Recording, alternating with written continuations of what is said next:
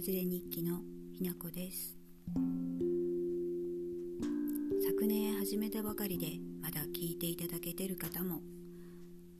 少ないと思いますが今年もマイペースで頑張っていきたいと思います。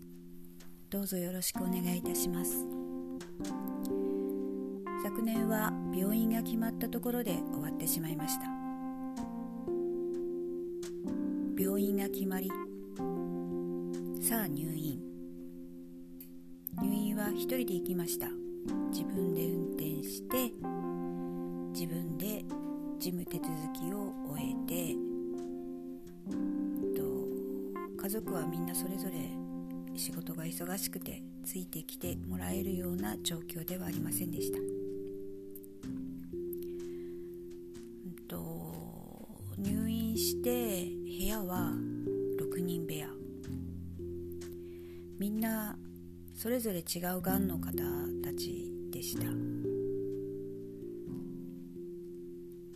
もう末期の方もいましたし高齢の方もいましたし私よりずっと若い方もいました。カーテン閉めてずっと泣いてる方もいてその方とはととお話はできませんでしたが不思議とやっぱり仲間意識っていうんですかね。部署は違っても同じがんという病気ということで連帯感というか話が弾みました。おかげでそう沈むこともなくみんなそれぞれ頑張ってるんだなと思いながら胃のがんの方はこうなんだな肺のがんの方はこうなんだなと思いながら話を聞いていました。もちろんがんのことばかりではなく日常のこと夫婦のこと子供のこと料理のことお掃除のこといろんな話をしました。私は1週間ぐらいの入院だったんですがその中でやっぱり友達もできて今も連絡を取り合ってる方がいます。同じ町ではないんですが病院ある町に住んでられる方で結局その後も何度か入退院繰り返したんですがその度その方と一緒で、はあ、お互いまだ生きてるんだなみたいな。そんな感じでした。手術の日は母親が同じ病院に入院していたので母親が来てくれてあと父親うちの主人。それと血のつながりはないんですが親戚付き合いをしているご夫婦の方が来てくれて心強かったです。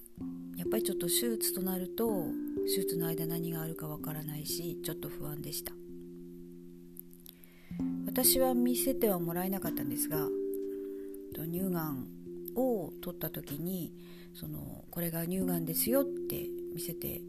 もらったようでなんかちょっと大きかったよっていう話で自分も見たかったなと思いました。手術までは、まあ、いろんな検査があったりあと麻酔科の先生のお話があったりとか準備があったんですけど仕事も私忙しくてギリギリまで働いていたのでヘトヘトで疲れてたんですね。で規則正しい病院の生活が心地よいというか、まあ、不安というよりもうひたすらもう疲れて寝てたっていう感じでした。その時はもういろんなことも考えられないでただその状況に身を任せていたっていう感じでしたね。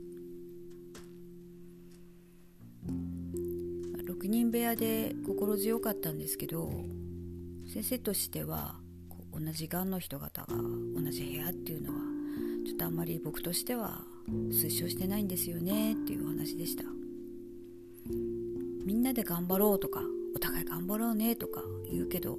結局誰かが先に亡くなったりとか病状が悪くなったりとかいろいろあってその度に浮き沈みをして感情が揺さぶられるっていうんですかね。こう落ち込んだりするんでそうなると免疫力も下がってしまうし気持ちが前向きにならないとやっぱり治療がうまくいかないこともあると思うと。それでなんかそういうことに振り回されるのは良くないという先生の考え方でした。私がだいぶ入退院したんですけどその時から、まあ、お互い生存してるのは2人だけであとは全部なくなってしまってお葬式にも行ってきました。小さい町なんで入退院してるうちに同じ顔ぶれになっちゃうんですね。先生も一緒ですし大体こうローテーションも同じみたいな感じになんで。先生の言うこともわかるんですけどでもやっぱり私としてはそういう連帯感っていうか